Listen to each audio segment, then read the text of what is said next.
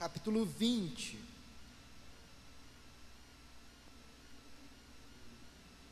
Êxodo, capítulo 20.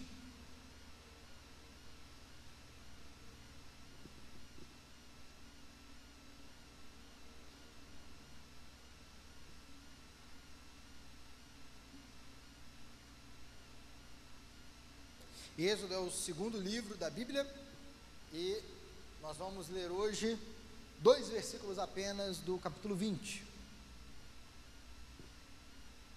Segundo livro da sua Bíblia, você vai achar ali tranquilamente.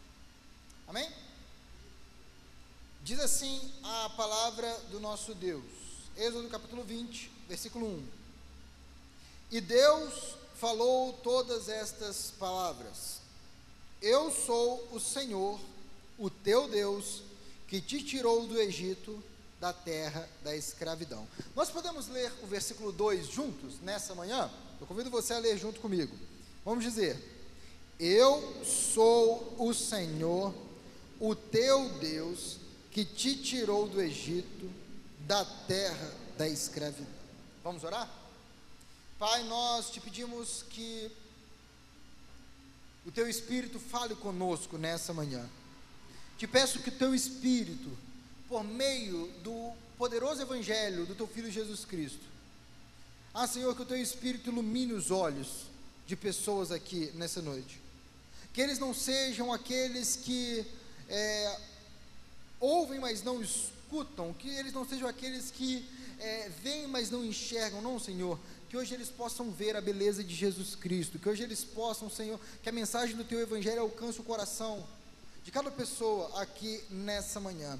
Eu te peço desde já, pela Tua misericórdia, Senhor, usa-me para que pessoas saiam daqui dizendo que o Senhor é bom, para que o teu povo saia daqui nessa manhã louvando-te pela tua graça, pela tua bondade, pela tua misericórdia, pelo teu amor.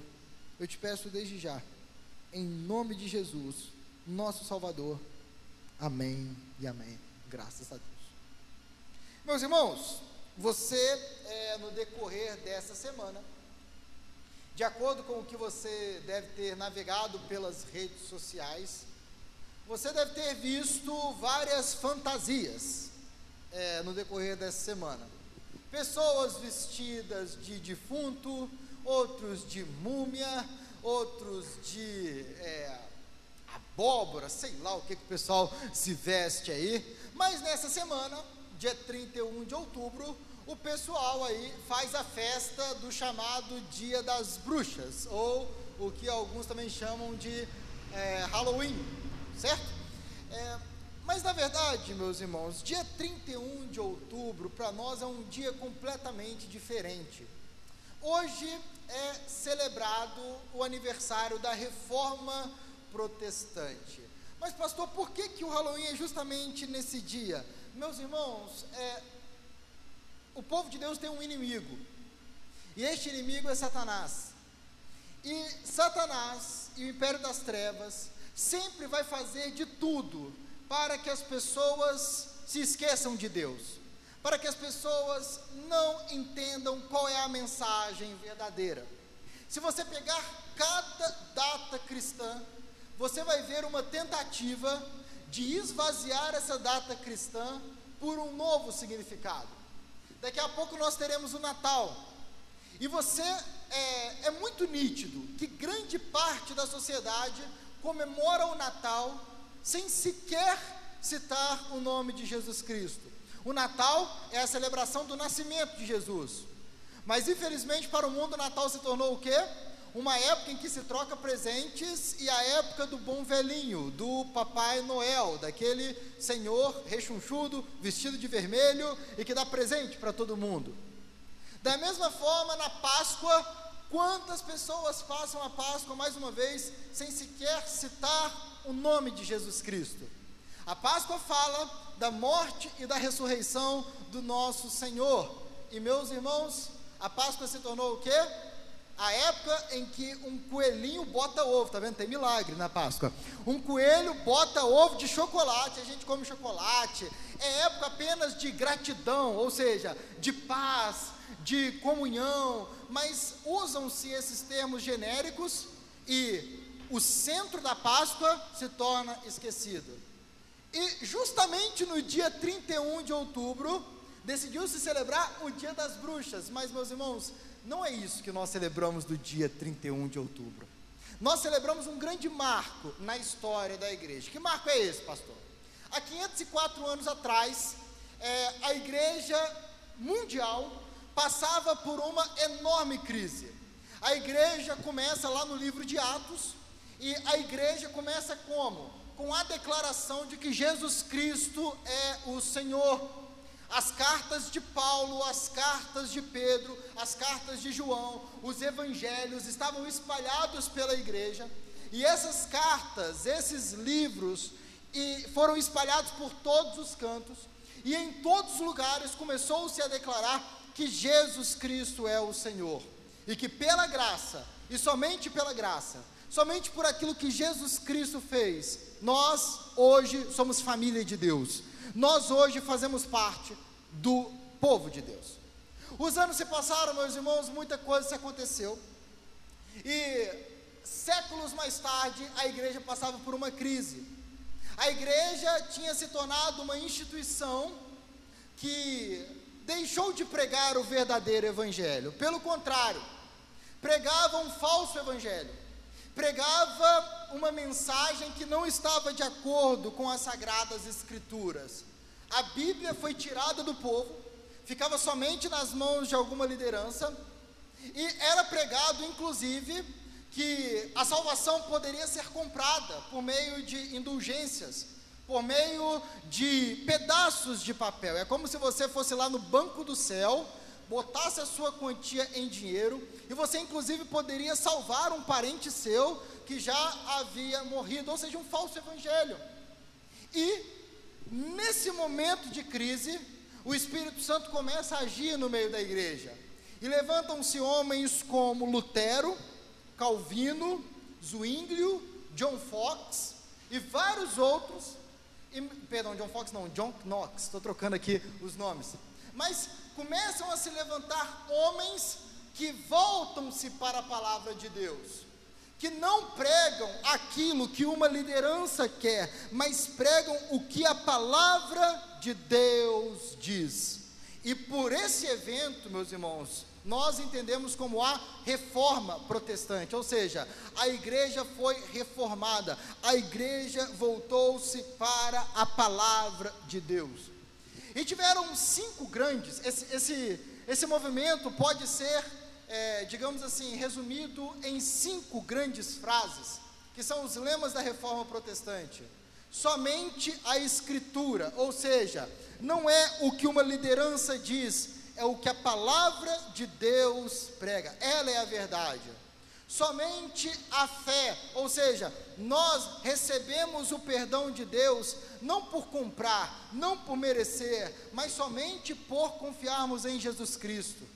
Somente a Escritura, somente a fé, somente a graça. Nós não somos salvos por causa daquilo que nós fazemos, nós somos salvos por causa da graça de Deus, porque Deus foi generoso para pecadores que mereciam o inferno.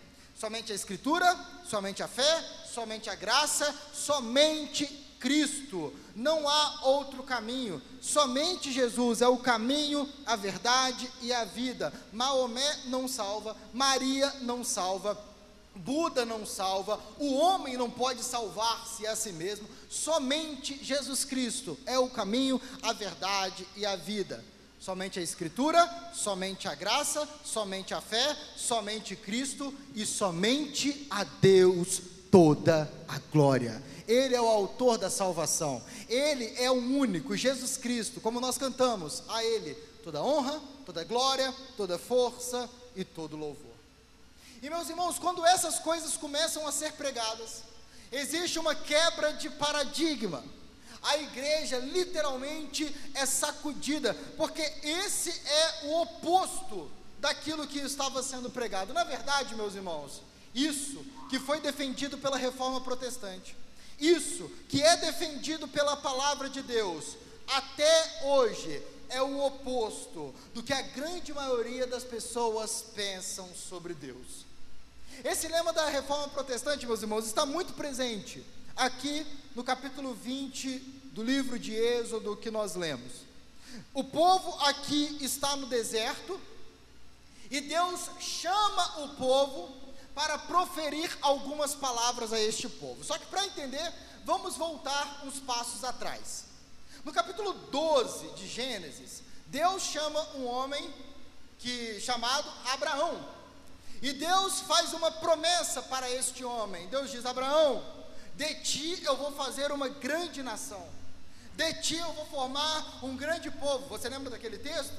Deus diz assim para Abraão: Abraão, olhe para as estrelas, se é que você pode contá-las. Assim eu tornarei a tua descendência. E por meio desse povo que eu vou gerar de você, todas as nações da terra serão abençoadas.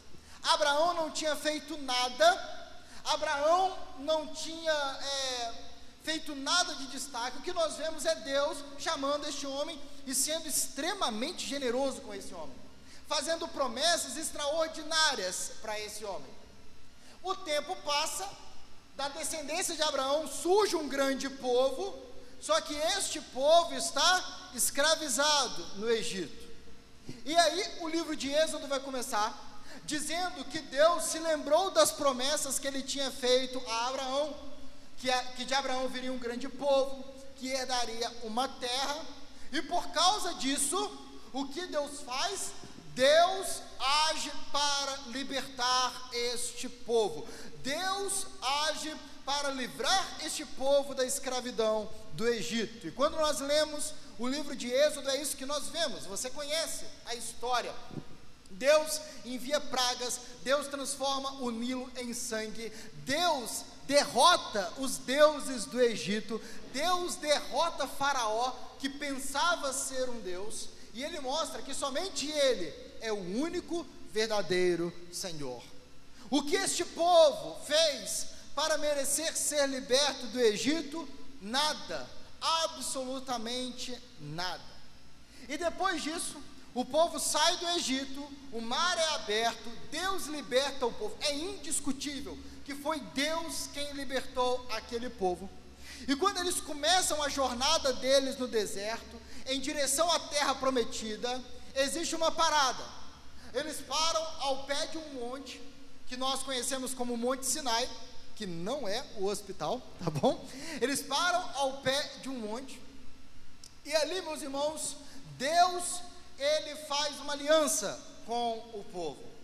E em Êxodo capítulo 20, nós temos o Deus, ele, ele o, o povo consegue ouvir a voz do Senhor.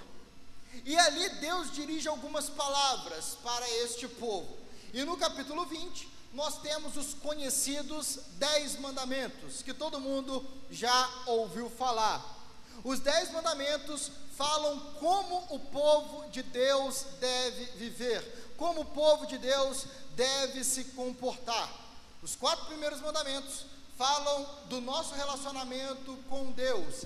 Não terás outros deuses diante de mim não farás para ti nenhuma imagem, não se prostre diante delas, não preste culto a elas. Depois, é, não tomarás o nome do Senhor teu Deus em vão, guardarás o dia de sábado. Ou seja, os quatro primeiros mandamentos, eles falam do nosso relacionamento com Deus. E os seis últimos mandamentos falam do nosso relacionamento com o próximo honra teu pai e a tua mãe, não matarás, não adulterarás, não furtarás, não darás falso testemunho, não cobiçarás a casa do teu próximo, a mulher do teu próximo, e assim por diante. Então, Deus aqui, Ele vai dar ordens para o seu povo. Deus aqui vai dizer como o seu povo deve viver. Ele dá diretrizes bem claras. Só que, meus irmãos, é muito importante, e aqui está o centro da mensagem de hoje. É muito importante a gente ler o versículo que vem antes dos mandamentos, porque antes dos dez mandamentos, Deus diz algo para esse povo. O que, que ele diz no versículo 2? Eu sou o Senhor, o teu Deus, que te tirou do Egito da terra da escravidão. É muito interessante nós notarmos isso. Deus, ele dá ordens para o povo antes ou depois de libertar o povo? Depois. Ele primeiro liberta o povo, ele liberta o povo do Egito, da terra da escravidão, e depois disso, ele dá ordem. Deus não dá ordens para um povo escravo, Deus dá ordens para um povo que ele já libertou. O raciocínio aqui não é o seguinte: olha, façam isso e eu libertarei vocês. Não. O raciocínio aqui, Deus diz é: eu libertei vocês, portanto, façam isso. Vocês não devem me obedecer para que vocês sejam libertos. Não. Vocês devem me obedecer porque vocês já foram libertos. E aqui, meus irmãos, nós temos os lemas que nós falamos aqui bem claros. Somente a graça de Deus é o que nos salva. Meus queridos, hoje a, as pessoas, quando elas vão falar de Deus, elas acabam caindo em dois extremos. Ou as pessoas caem no extremo da religião, ou as pessoas caem no extremo da irreligião. Deixa eu explicar. A irreligião ou seja, a não religião, acho que eu estou inventando essa palavra aqui, o que acontece? Ela diz que nós não precisamos de Deus para viver bem. Nós podemos alcançar a nossa própria salvação. Nós podemos produzir a nossa própria segurança. Nós somos capazes de produzir a nossa própria felicidade. Nós não precisamos de Deus. Esse era o raciocínio, por exemplo, da Torre de Babel. As pessoas queriam um mundo sem Deus. Nós vamos construir a nossa própria torre, nós vamos fazer o nosso próprio nome, nós não precisamos de Deus para nada. Na verdade, religião atrapalha esse mundo. Ou seja, nós podemos alcançar a, a, salvação, ou seja, e o que as pessoas entendem aí por salvação, nós podemos alcançar a felicidade, a realização, pelos nossos próprios esforços, não é? Tanto que esse pensamento está muito presente hoje na nossa sociedade. É, você fala assim, é, muita gente quando toma vacina, alguns cristãos, tomaram a vacina e falaram assim, obrigado Senhor. E aí as pessoas corrigiam, falavam assim, que nada, tem que agradecer a ciência. Foram cientistas que produziram isso aí. E assim vai. É nós, somos nós que podemos dar uma solução para a pobreza. Somos nós que é, acabamos com a depressão. Nós temos a solução para tudo, ou seja, aí religião. O mundo bom, perfeito, está no homem. Nós podemos alcançar isso. Nós podemos realizar, é, produzir um mundo de perfeita felicidade. Nós podemos fazer isso. Essa é a irreligião. Nós podemos alcançar aquele sonho por aquilo que nós fazemos. Esse é um, um dos lados, uma das formas que as pessoas se relacionam com Deus. Mas tem o outro extremo, que é o extremo da religião. E o que, que a religião faz? A religião, meus irmãos, é uma tentativa que o homem faz de consertar as coisas com Deus. Ou seja, o homem acredita que ele vai consertar o seu relacionamento com Deus por aquilo que ele faz, por aquilo que ele produz. As religiões são assim, elas trabalham para fazer coisas que vão consertar o relacionamento com Deus, que vão eliminar aquela distância que existe entre Deus e o ser humano. É isso que toda religião faz. A pessoa acredita que Deus está furioso, o que, que ela faz? Ela faz um sacrifício, ela faz um ritual para acalmar os deuses. A pessoa acredita que Deus está bravo com ela, então ela precisa subir uma escada de joelhos para alcançar determinada promessa. Deus está irado, então nós temos que nos curvar cinco vezes ao dia para acalmar a ira de Deus. A religião funciona assim. E quantas vezes evangélicos pensam exatamente dessa maneira? Ah, para Deus te amar, você tem que orar. Para Deus te amar, você tem que parar de fazer isso, isso ou aquilo. E repare que tanto a religião como a religião fazem a mesma coisa. Nós podemos consertar as coisas por aquilo que nós fazemos. Nós podemos é, estar bem com Deus por meio daquilo que a gente faz. Ou seja, o que, que a irreligião fala?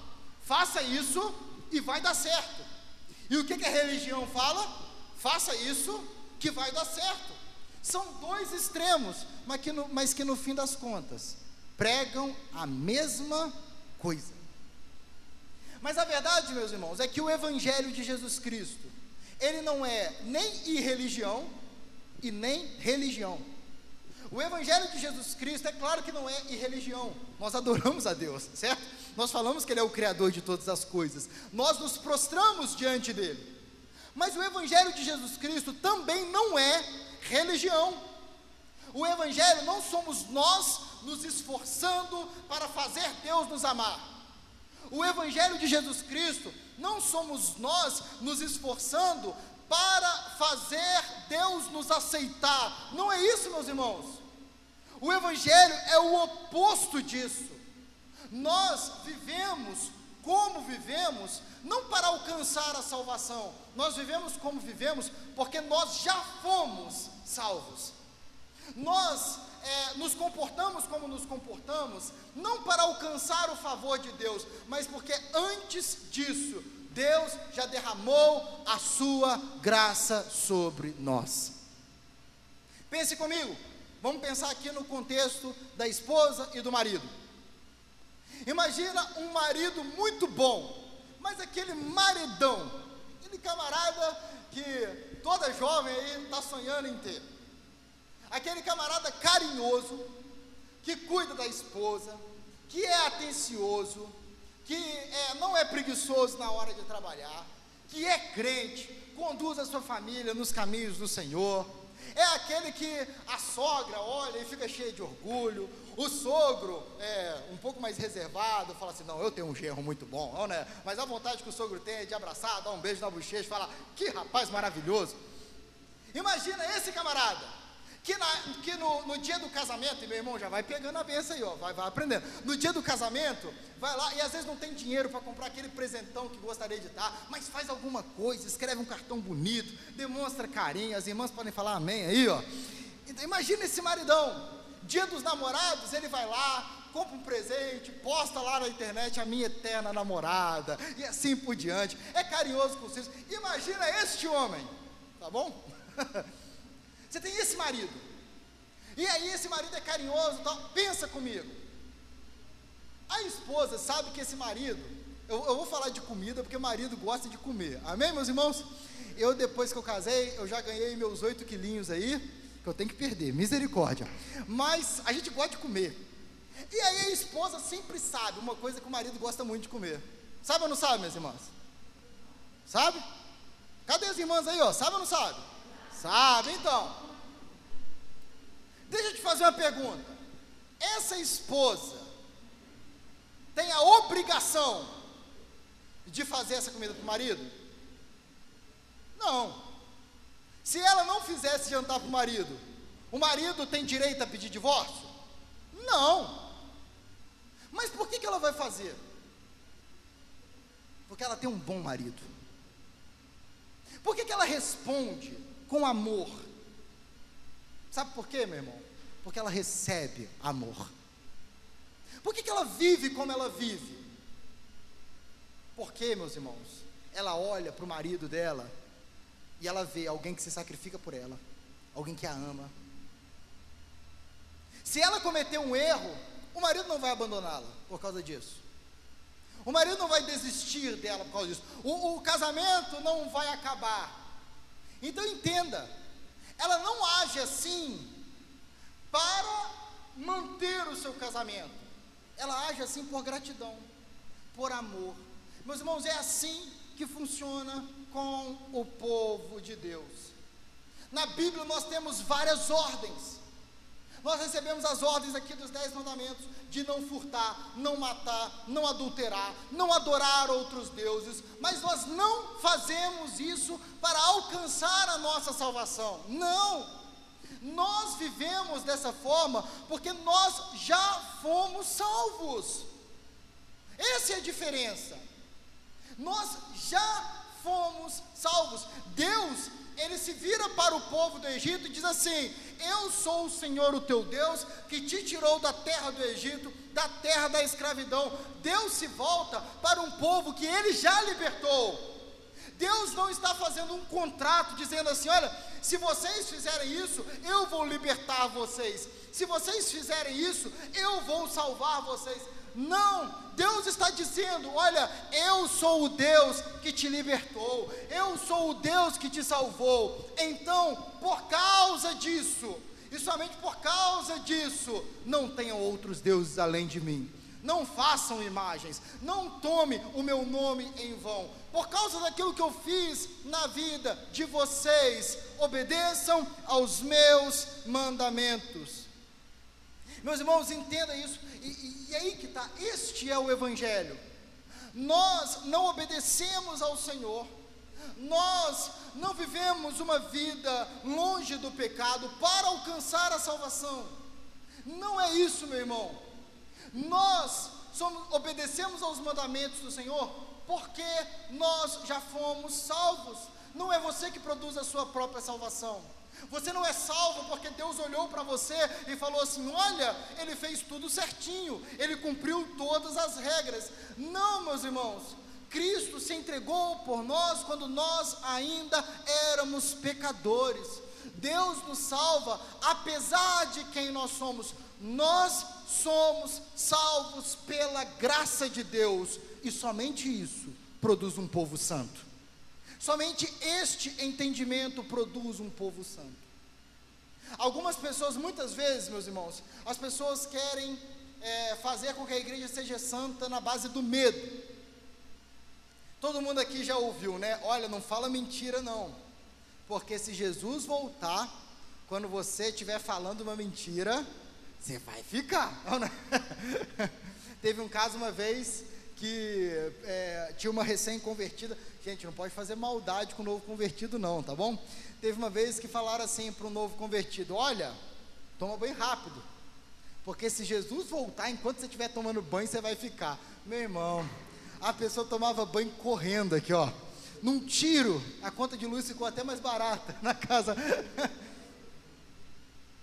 E às vezes a gente tem, tem essa ideia de que é, é, incitar a obediência pelo medo, ou seja, se vo, você vai ser salvo se você fizer tudo bonitinho. E meus irmãos, não é isso que a palavra de Deus prega. Nós não somos salvos por aquilo que nós fazemos, nós não somos salvos pela nossa própria capacidade. Nunca foi assim e nunca será assim. Nós não somos salvos por andar na linha certinha, não, meus irmãos. Nós somos salvos somente pela graça de Deus. Só que muitos tentam fazer o quê? Ah, para andar na linha reta tem que ser pelo medo. Olha, faz tudo certinho, senão você vai para o inferno. Mas sabe o que acontece, meu irmão? O medo você consegue sustentar apenas por um tempo. Apenas por um período de tempo. A partir do momento que a pessoa sente um pouquinho de segurança, o que, que ela vai fazer? Ela vai pular fora. Ela pensa assim: ah, eu acho que Jesus não vai voltar hoje. Então, eu vou pecar aqui e depois eu me arrependo. Depois eu peço perdão. Depois eu conserto as coisas. Não, meu irmão. Não é assim que funciona o relacionamento com Deus. Sabe como é que, eu, sabe como é que o crente olha para o pecado, meu irmão? O pecado para o crente é responder a amor com traição. Pensa mais uma vez naquele marido. Imagina que esse marido carinhoso chega em casa e esperando receber amor, chega em casa e encontra a sua esposa com outro homem. Encontra a sua esposa, para quem ele dá tanto amor, dando amor para outro homem. Isso é pecado. É assim que o crente enxerga o pecado. O pecado é responder amor com ingratidão. É responder o sangue de Jesus Cristo, Filho de Deus, derramado na cruz, com adultério é dar o amor que foi entregue por nós a outros deuses, ao pecado. Isso que é pecado, meus irmãos. Isso que é responder amor com traição.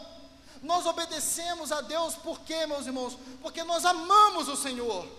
Porque Ele nos atraiu com o seu laço de amor. Nós não obedecemos a Deus para conquistar o favor de Deus, para conquistar o amor de Deus. Nós obedecemos a Deus porque nós já temos o amor de Deus. Porque Deus já nos ama. Nós não obedecemos a Deus para nos tornarmos filhos de Deus. Nós o obedecemos porque nós já somos filhos. Nós já somos o povo que foi liberto da escravidão.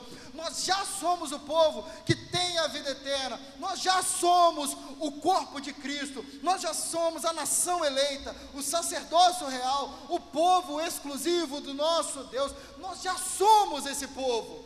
Nós já somos a noiva de Cristo.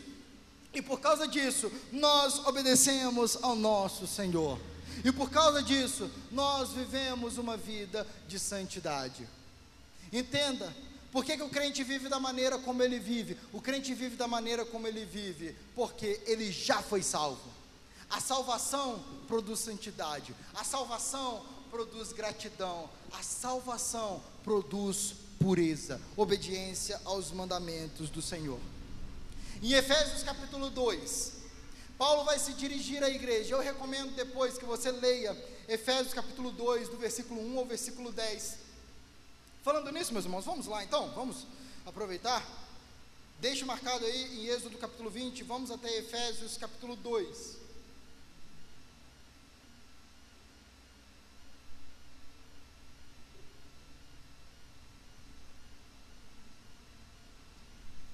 Efésios capítulo 2. Fica ali, depois você vai, você vai caminhar pelo Novo Testamento, Atos, Romanos, Coríntios, Coríntios, Gálatas, Efésios. Efésios capítulo 2. Todos encontraram? Amém?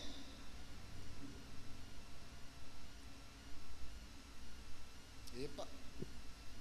Veja o que diz o versículo 3.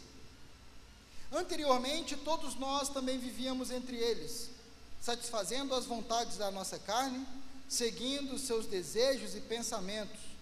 Como os outros, éramos por natureza merecedores de quê, meus irmãos? Da ira de Deus. O que nós merecíamos era o castigo de Deus.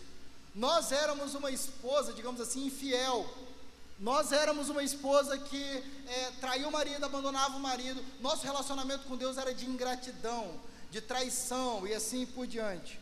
Mas o que, que Deus fez com esse povo? Versículo 4: Todavia, Deus, que é rico em misericórdia, pelo grande amor com que nos amou, deu-nos vida com Cristo. Quando ainda estávamos mortos em transgressões, pela, pela graça vocês são salvos. Versículo 8 diz assim: Pois vocês são salvos pela graça, por meio da fé, e isto não vem de vocês, é dom de Deus. Versículo 9: Vocês não são salvos por obras, para que ninguém se glorie. O que está falando? Vocês não são salvos por aquilo que vocês fizeram, não, não foi aquilo que vocês fizeram que fez Deus amar vocês. Deus amou vocês apesar de quem vocês eram, apesar de todos os erros, apesar de todos os adultérios, todos os delitos, apesar de tudo isso. Deus amou vocês. Vocês são salvos pela graça. Vocês são salvos pela misericórdia de Deus. E aí no versículo 10, olha o que, que vai ser dito. Porque somos criação de Deus realizada em Cristo Jesus, para o quê? Fazermos boas obras. Repare, meu irmão, Cristo nos salva e nós somos chamados a fazer boas obras. A ordem não é inversa. A ordem não é façam boas obras e Cristo vai salvar vocês. Não! É creiam em Jesus Cristo. Vocês são salvos e por causa disso, porque vocês, por quem vocês são, façam boas obras. Meu irmão, talvez você é alguém que tem tentado conquistar o favor de Deus. Talvez você é alguém que vê Deus como um carrasco que só vai te abençoar se você não largar o anjo, como alguns dizem aí. Me dá a minha benção antes de subir. Ele só vai te abençoar se você fizer os sete mergulhos de Naamã. Ele só vai te abençoar se você fizer por merecer. Até hoje as pessoas pensam assim. Pergunte para as pessoas: você acha que Deus vai te deixar entrar no céu? Sabe qual é a resposta que elas vão dar? Se ele achar que eu mereço, não é isso? Até hoje, mas meu irmão, você não merece. Eu não mereço. Você nunca vai merecer. Porque nós vivemos da forma como nós vivemos? Porque nós já fomos salvos. Quem recebe os mandamentos de Deus não é quem precisa ser salvo, é quem já foi salvo. O povo de Deus vive de forma santa, por quê? Porque ele já foi salvo. Meu irmão, nós somos salvos exclusivamente pela graça de Jesus Cristo. Exclusivamente pela graça de Deus. Não existe nada que você possa fazer para Deus te amar mais. E não existe nada que você possa fazer para Deus te amar menos. Deus te ama. Deus ama o seu povo. E a prova disso é que este Deus se entregou em uma cruz para nos dar a vida eterna. A prova disso foi que ele fez o que nós não poderíamos fazer, para que nós nos tornássemos o seu povo, para que nós nos tornássemos família de Deus. Mas, pastor, quer dizer então que eu posso pecar à vontade? Quer dizer então que eu posso viver do jeito que eu quiser? Opa! A forma como você vive fala muito se você faz parte do povo de Deus ou se você não faz parte do povo de Deus. Aqueles que verdadeiramente fazem parte do povo de Deus são aqueles que amam o Senhor. São aqueles que olham para o marido perfeito e falam assim, como José falou: Como poderia eu cometer tamanha maldade e pecar contra o meu Deus? Como eu posso trair aquele que me amou até se entregar naquela cruz? Como que eu posso entristecer aquele que se entregou completamente por mim? Não! Por isso que o pecado é uma tragédia na vida do cristão. Por isso que quando Jesus olha para Pedro e Pedro entende que traiu o seu mestre, Pedro chora e chora amargamente. Por quê? Porque ele respondeu amor com adultério. Meus irmãos, guarde isso. Nós temos um Deus que nos ama. Nós somos salvos exclusivamente pela graça de Deus. E este Deus está aqui nessa manhã. Este é o Deus que continua libertando pessoas do Egito, da terra da escravidão. Talvez você entrou aqui nessa manhã achando que não precisava de Deus e entrou aqui por acaso, parou aqui nessa manhã. Talvez você entrou aqui nessa manhã achando que para estar bem com Deus você tinha que fazer as coisas certas, você tinha que realizar o sacrifício perfeitinho, você tinha que andar na linha, você tinha que fazer isso, e por, e por fazer isso você está, estaria bem com Deus. Não, meu irmão, não é assim. Nós hoje estamos bem com Deus, porque antes disso, Ele já nos tirou do Egito.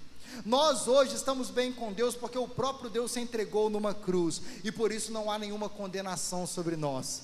Nós estamos bem com Deus porque Ele já nos deu um novo coração, Ele já nos tornou uma nova criatura e somente por causa disso nós estamos bem com o nosso Deus. E talvez você está aqui nessa manhã e falando: "Ah, como eu quero isso. Como eu quero experimentar essa graça". Meus irmãos, o livro de Êxodo diz que Deus ouviu o clamor do povo quando o povo estava preso no Egito. Deus continuou ouvindo pessoas que erguem as suas vozes aos céus e diz: Jesus, filho de Davi, tem misericórdia de mim.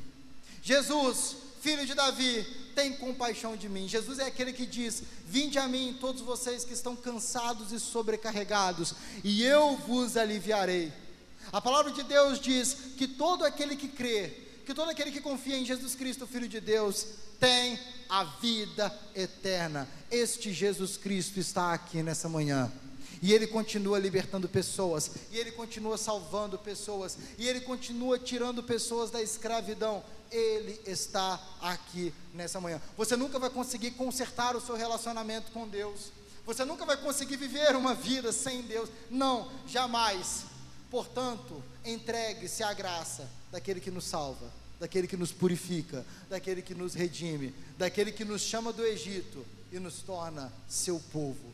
Entregue-se ao bom pastor que dá a sua vida pelas suas ovelhas. O Evangelho não é irreligião, o Evangelho não é religião, o Evangelho é graça de Deus para o seu povo. Portanto, entenda que você deve viver uma vida de gratidão ao Senhor, não uma vida de pagamento de dívida, não. Nós o amamos porque Ele nos amou primeiro. Este é o Evangelho.